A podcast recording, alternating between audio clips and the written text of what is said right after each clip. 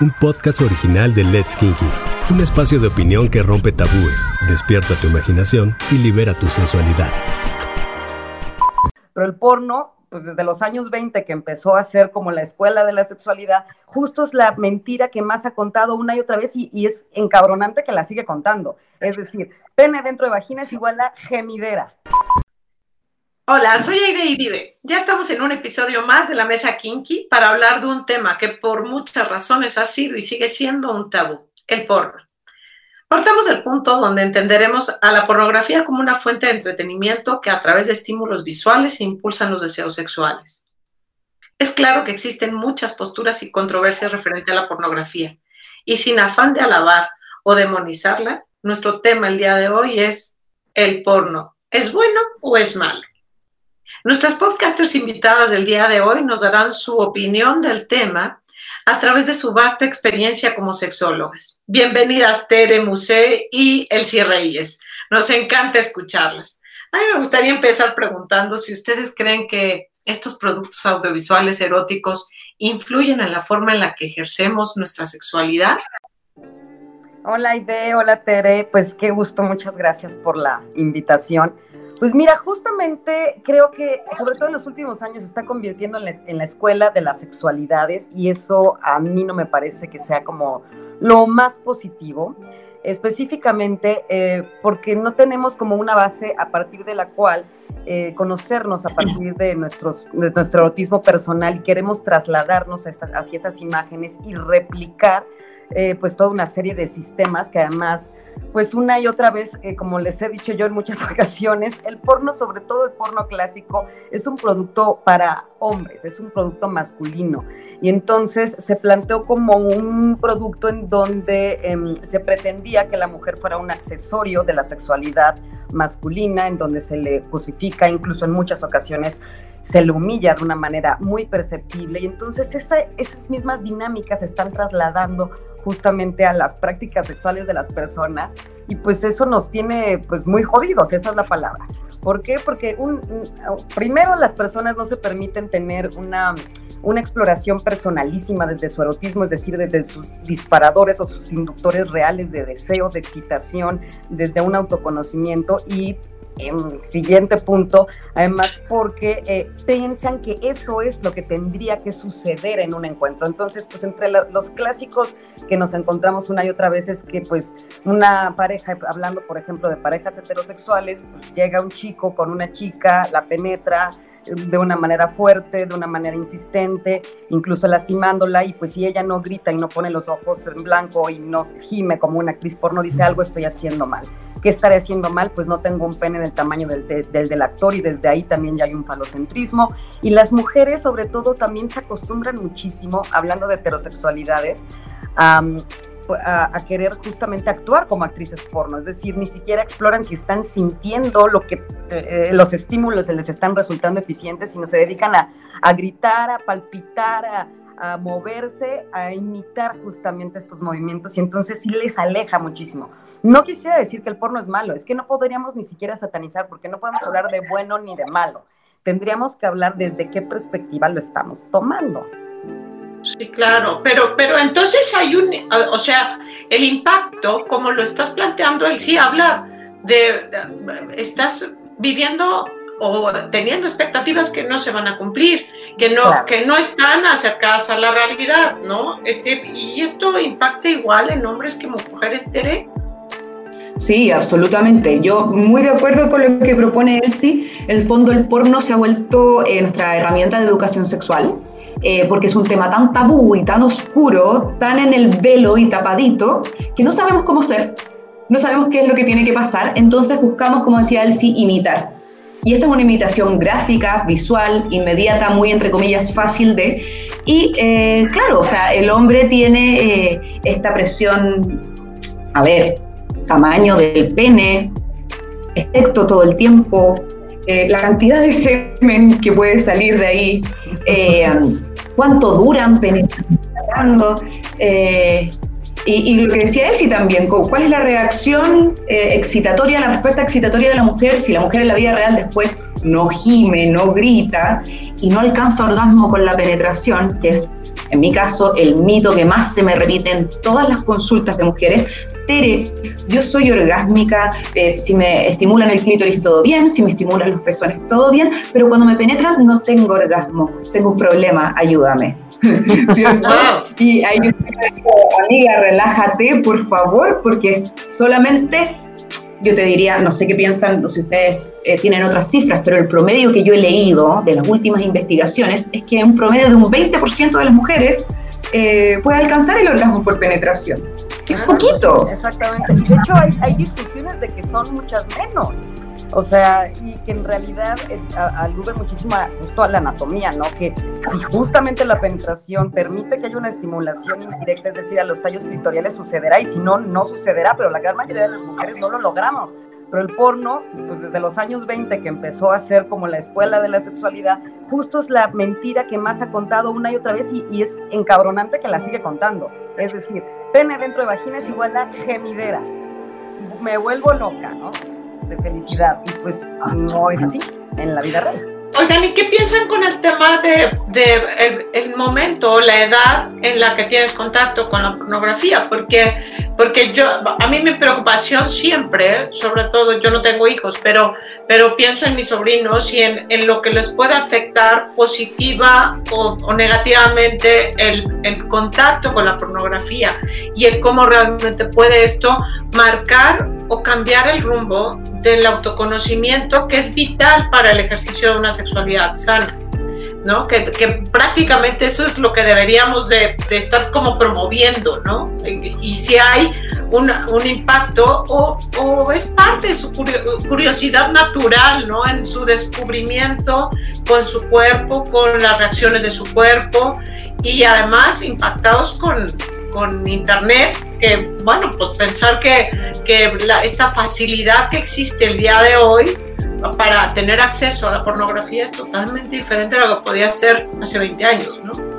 Sí, sí, sí, muy de acuerdo. O sea, la pornografía en red, la pornografía de Internet, eh, llegó para quedarse. Yo creo que ese es el gran desafío de hoy en día. ¿Cómo modulamos nosotros la relación que vamos a tener con este facilísimo acceso, que yo le digo el porno fácil? ¿Cómo vamos a modular nuestro acceso al porno fácil eh, y el de, como decía, de los niños, de, de, de los menores y todo? Y yo creo que radica principalmente en claro, como ellos a esta edad no han visto tantos cuerpos, no han visto tantos genitales reales, no los visuales que ven en el porno, eh, que se instala como un método de educación sexual y ahí eh, yo creo que el adulto con mucha responsabilidad tiene que entrar a esclarecer, tiene que entrar a desmitificar, porque como un poco lo que estamos hablando recién con Elsie, es que el porno está lleno de mitos, el porno tradicional, lleno de mitos.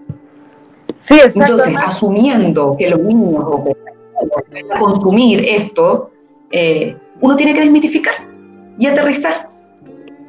Sí, exacto. Además, eh, como yo en muchas ocasiones le, le, he comentado a los papás en los talleres y eso, tú no vas a poder evitar que tu hijo vea porno, ¿no? Cuando me dicen, ¿cómo le hago para que no vea porno? No vas a poderlo evitar número uno, por más eh, candados que le pongas a la tablet, al celular, tienen amigos, tienen compañeros, o sea, más que nunca el porno está accesible. Bueno, yo te puedo decir, yo tengo 43 años y el, cuando yo, eh, las primeras cosas que veía de porno en los años 90, te estoy hablando de la década de los principios de los 90, era porque el amigo del amigo tenía un videocassette y que entonces nos juntábamos a verlo con un morbo y etcétera, ¿no? Y aún así se nos quedaron insertados en los cables un montón de ideas falsas respecto a nuestras sexualidades, justamente heredadas de esas muy pocas este, ocasiones en que tuvimos acceso al porno. Hoy en día, pues hay este, como bien dice Tere, o sea, la cantidad, la oferta que hay actualmente de porno es súper accesible, es gratuita y está a la mano de cualquiera. O sea, el, promedio de edad de que un niño o niña tiene actualmente acceso a porno es entre 8 y 10 años. Entonces, estamos hablando que desde entonces ya están todas esas imágenes. Y justo como dice Tere, hay que empezar a modularlo. O sea, tú como padre no vas a poder evitar que lo vea, pero sí empezar a justamente abrir, abrir el tema y es el, lo que tú estás eh, viendo es precisamente ficción. Así como pues ves Avengers o ves Iron Man, o ves, claro. sabemos que es ficción, eso también es ficción. Y además, sobre todo, eh, plantearle, eh, cuando ya tienen como esta capacidad de, de, esta comprensión, es qué ¿qué, ¿qué, le podría traer de, o sea, de qué manera te podría alimentar dejar entrar esas imágenes a tu cabeza? Porque también eso es higiene mental. Entonces, ¿realmente tiene algún objetivo? Y esto, ¿por qué este, hay que puntualizarlo? Porque además muchas de las prácticas de riesgo, incluso prácticas que requieren de, de toda una disciplina como el BDSM, por ejemplo, que requieren de un conocimiento profundo, lo están replicando los chavitos porque juran que como se ve en la peli va a salir fuera en casa, ¿no? Entonces, sobre todo puntualizar eso. O sea, sí es un tema que tendríamos que abrir muchísimo, pero pues en nuestros sistemas educativos lo primero que nos dicen es, no, aquí no se habla de porno, porque como si, como si no existiera y no tuvieran acceso a los chavos, ¿no? Claro, ese es el elefante blanco del que preferimos ni siquiera contemplar como una alternativa. Pero, a ver, les voy a dar un poquito el giro porque suena que todo está muy mal alrededor del porno. ¿Hay beneficios o no tiene beneficios el porno? Y, si esto siempre es algo que lo tengo que ver en solitario, este, como nada más para mí, o es permisible para compartirlo con mi pareja. Pues la verdad es que a mí me parece que depende del porno y depende de la perspectiva. Sé que suena un poco así, pero no, pero es la verdad.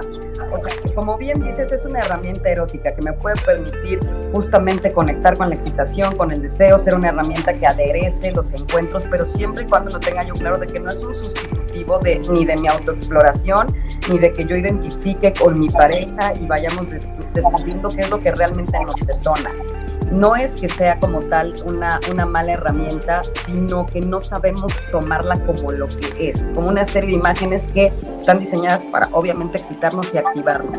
A solas o en pareja, de la misma forma se debería tomar. Para acompañar autorotismo, sabroso, pero también depende, justamente, y, también hay, hay, gustos en el porno, ¿no?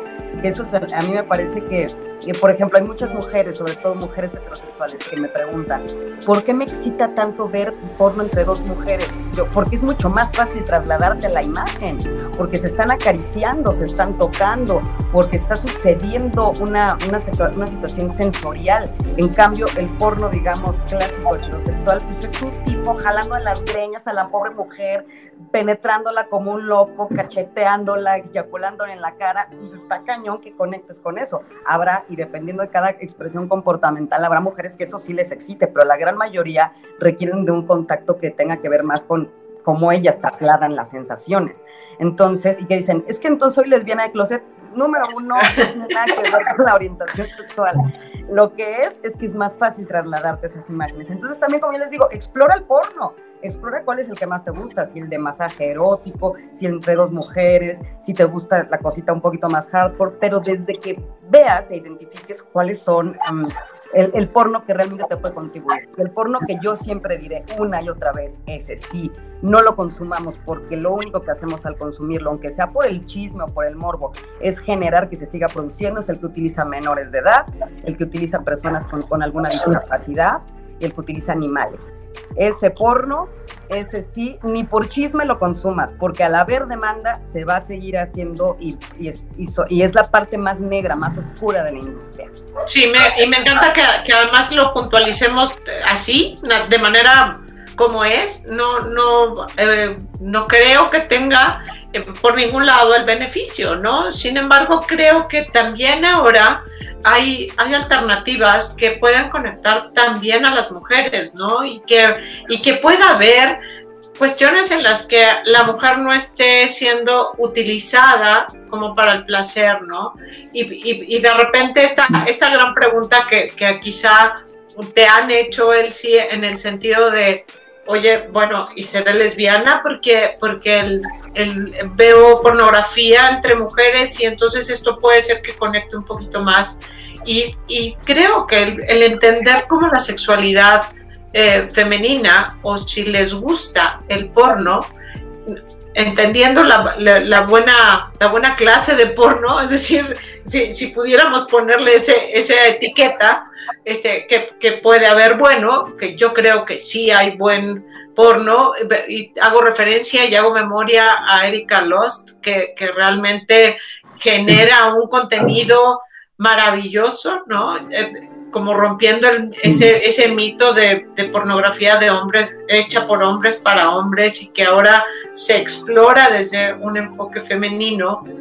Entonces podría ser, no sé qué opinas tú, Tere, o, o cuál ha sido tu experiencia con base en esto de si realmente a las mujeres les gusta el porno o tendría que ser algo que, que eliminar del vocabulario femenino.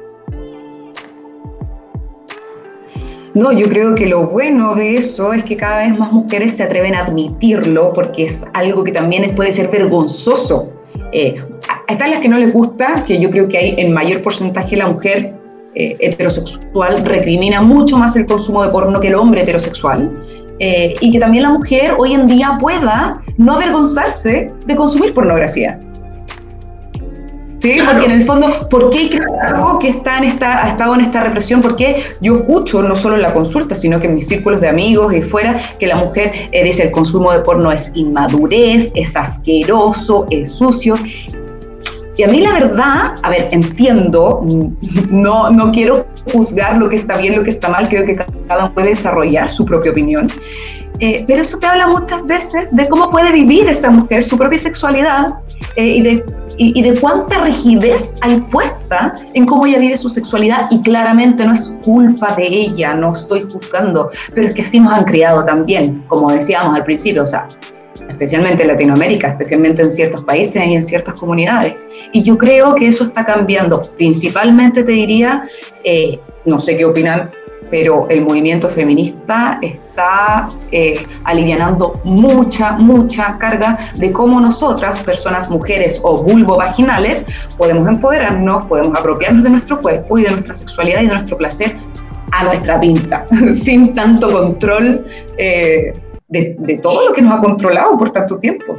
Y que además creo que se está mencionando algo interesantísimo, porque además, insisto, y este año creo que ha sido revolucionario en muchísimos aspectos, por supuesto en el aspecto eh, feminista. A mí no me gusta utilizar el término feminista porque parece que siempre detrás de una feminista hay, hay como un clan de, de, mujeres insatisfechas que están queriendo pelear y, y en realidad estamos hablando de de una equidad o, que tenemos los mismos derechos o tenemos las mismas posibilidades. Yo creo que en la diferencia única de género, porque sí somos diferentes, hombres y mujeres, pero si hablamos de equidad, no de igualdad, sino de equidad, entonces podemos hablar de una cuestión diferente. Y entonces, entendiendo eh, que somos diferentes y que nos estimulan cosas diferentes y cuestiones diferentes, y si ahora se incursiona en guiones, incluso cosas de las que admiro muchísimo de, Erika Lost, creo que es el, el, empezar a integrar a la mujer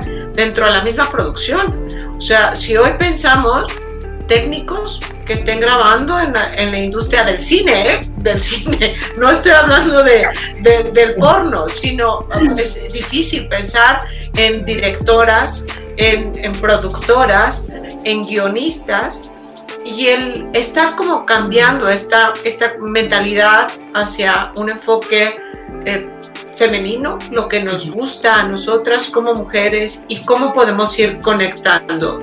Creo que lo que acabas de decir, Elsie, de, de, esta, de este reflejo, de cómo me puedo visualizar en una película porno, no me visualizo en el porno tradicional, pero quizá en el, en el entre dos mujeres es mucho más sencillo por la delicadeza, porque estamos conectando, porque estoy deseando ser tratada así. Y este, esta parte de guion creo que puede ser eh, como, como interesante, porque además la estimulación progresiva de los sentidos me parece que es una obligación dentro de un contexto eh, sexual, mucho más el femenino. Deja de su obligación, es un derecho y es un Exacto.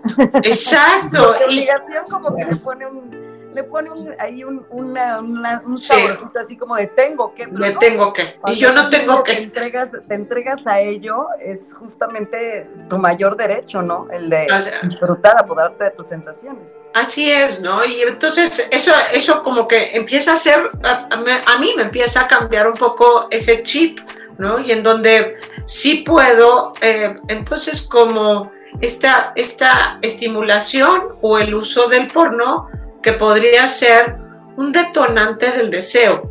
¿no? O sea, es simple y sencillamente como despertar ese deseo o este erotismo del cual claramente tenemos derecho a disfrutar, ¿no? Este, que, eso vale la pena. Oigan, yo tengo una, una pregunta que, que, me inquieta muchísimo, sobre todo en el, en el, en el efecto sorpresa que puede hacer si descubro a mi pareja eh, viendo porno.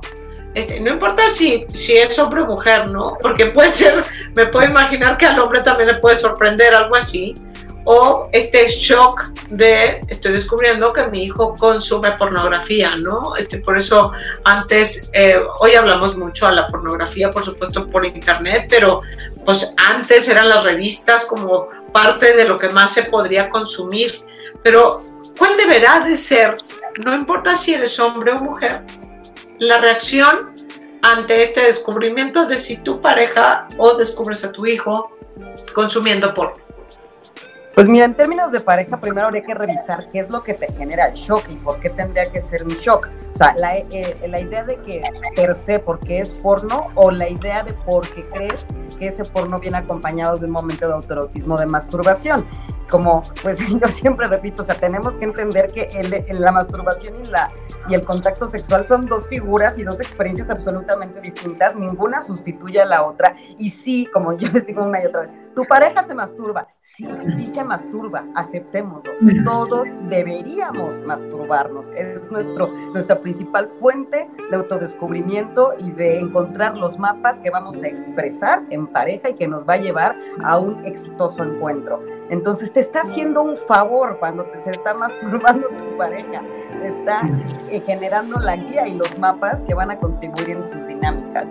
Entonces, eh, tendríamos que justamente revisar qué es, a lo mejor es tu idea del porno, a lo mejor es este, pues, como todo este contexto cultural que hay alrededor o la idea de que se masturba. Entonces, creo que tendríamos que revisar desde ahí y justamente poder partir de una base honesta. Y, del, y el encontrar a tu hijo o a tu hija viendo pornografía, pues creo que un poquito también ya se comentó, ¿no? El no satanizarlo, no generar un ¿qué estás haciendo? ¿Pero por qué?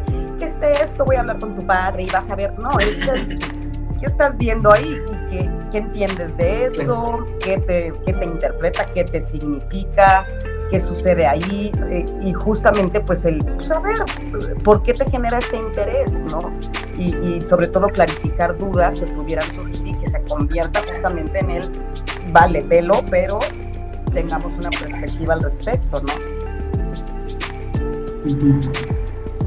Totalmente, totalmente. Y para, hablar el caso de, de, cuando los niños, cuando los menores consumen porno, yo les quiero dar un dato, no sé si lo habrán visto, acá en Chile se viralizó muchísimo, es un video publicitario del gobierno de Nueva Zelanda eh, que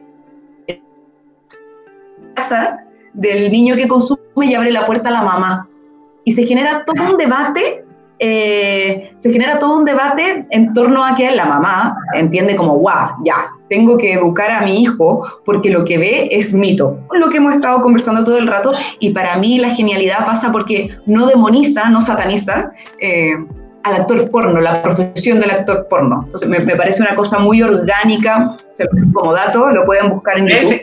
Es genial, es genial este, perdón, perdón que te interrumpa Tere, pero es genial. Este, a mí me encanta el hecho de cuando llegan estos actores porno a tocar la casa y, cómo está manejado este video. Por supuesto, es, es una genialidad en Let's Kinky, pueden ver también incluso porque hay una nota al respecto, me parece que es eh, una, una extraordinaria forma de, de hacer frente a una realidad, ¿no? Es, cierto, porque sale hasta el chico con, la, con su computadora. Vale, vale la pena que, que se vea como... Porque me parece que el querer negar que los, que los chicos van a, van a tener contacto con la pornografía solamente porque yo digo que no, o porque no, o porque no lo hablo, pues es, es, es una, es una falsedad absoluta, ¿no?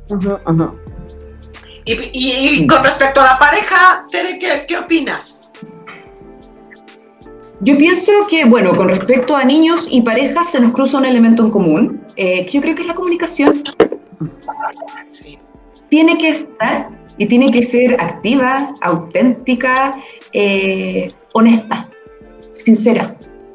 Porque ahí también vamos a entender por qué nuestra pareja consume porno. Si es como, claro, eh, mi, espacio propio de autorotismo, que, que, es válido y que no abuso de este consumo, ¿vale? Eh, pero también está bueno, y que yo creo que pasa por uno de los riesgos aquí, si no sé qué piensas tú, pero cuando el consumo de porno viene a reemplazar la sexualidad que yo tengo con mi pareja. No porque, no por, a ver, esto también puede ser, te lo pongo en, otro plano, eh, si tú empiezas a contarles tus preocupaciones a, a un amigo, a un familiar, o todo lo que quieras contar, transmitir, y te das cuenta que poco a poco dejaste de contarle eso a tu pareja. Eh, es, algo para, no, es algo para cuestionarse, ¿no? Eh, llevado el caso del porno, si tu sexualidad está basada 100% en el porno y eso te ha alejado de tu pareja, eh, de tu vida sexual en pareja, es algo para pensarlo y es algo para reflexionarlo. y creo que eso hay que hacerlo con comunicación honesta y comunicación asertiva, positiva.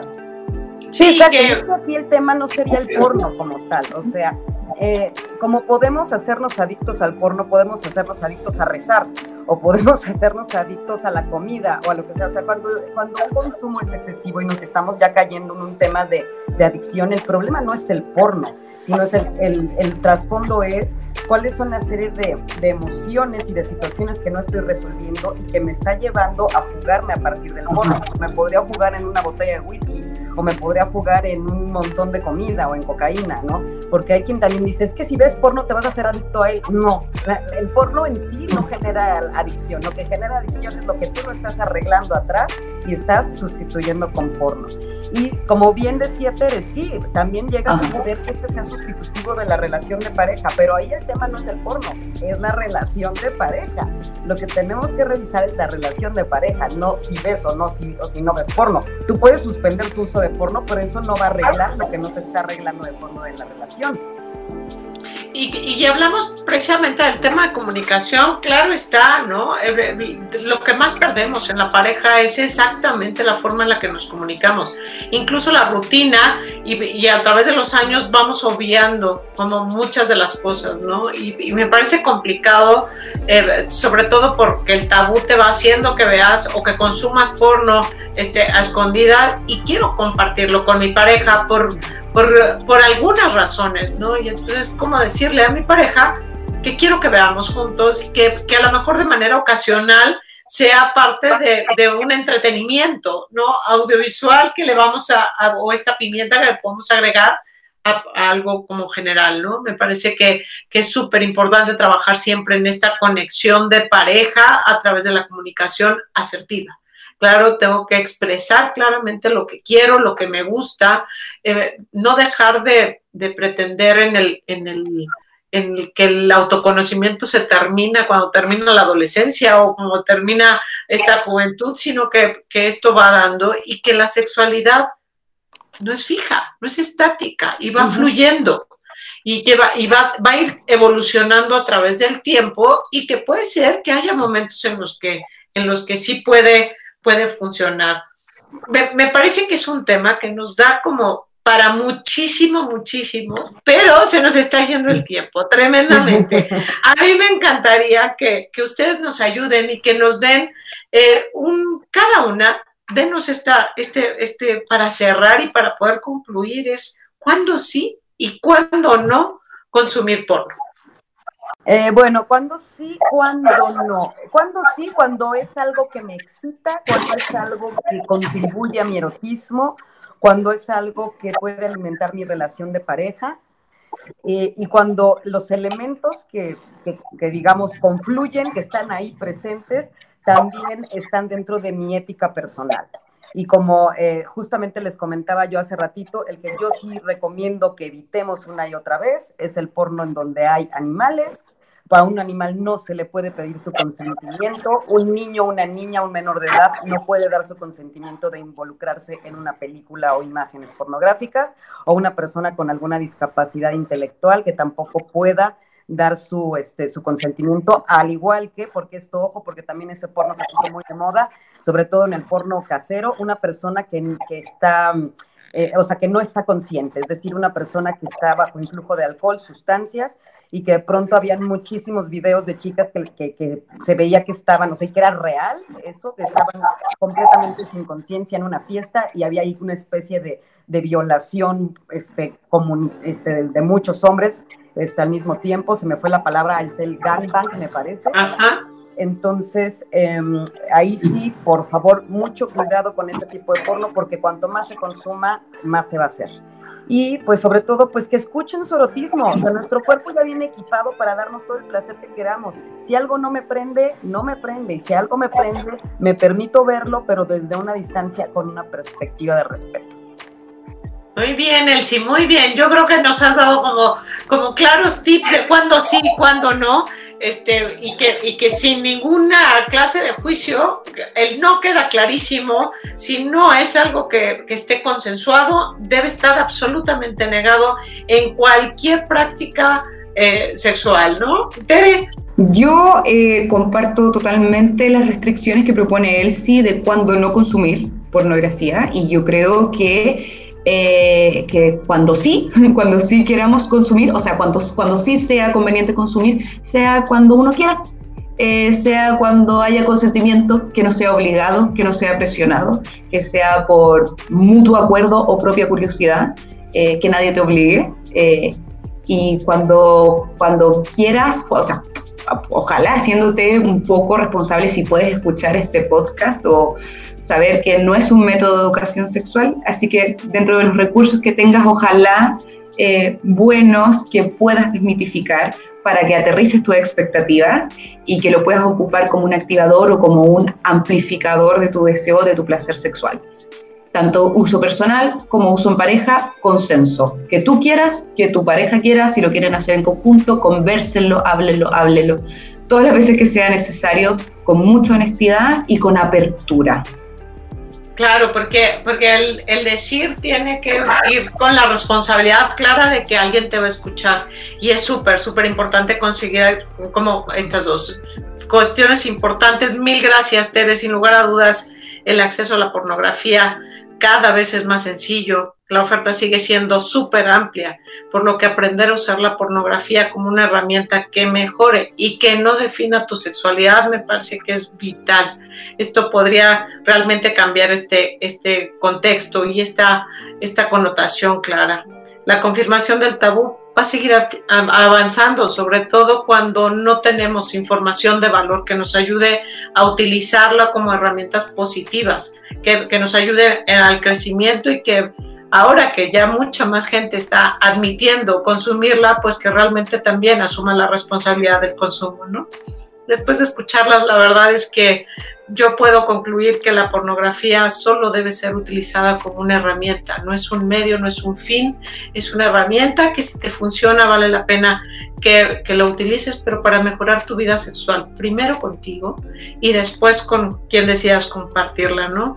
Hay que, hay que fomentar muchísimo el incremento del placer, pero no anular las relaciones afectivos sexuales. Creo que, que la pornografía muestra algo que no es, eh, no va conectado, una relación afectiva con, con, la sexualidad. Y yo sí creo que, que esté involucrado siempre de una u otra forma.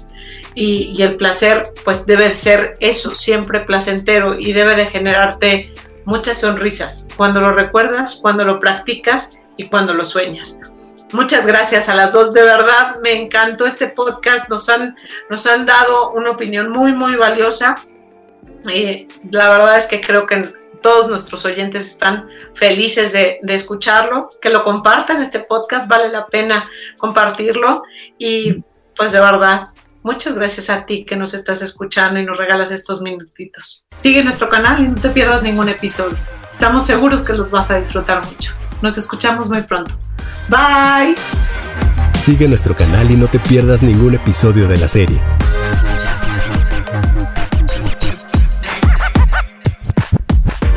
Let's Kinky, dale sentido a tus sentidos.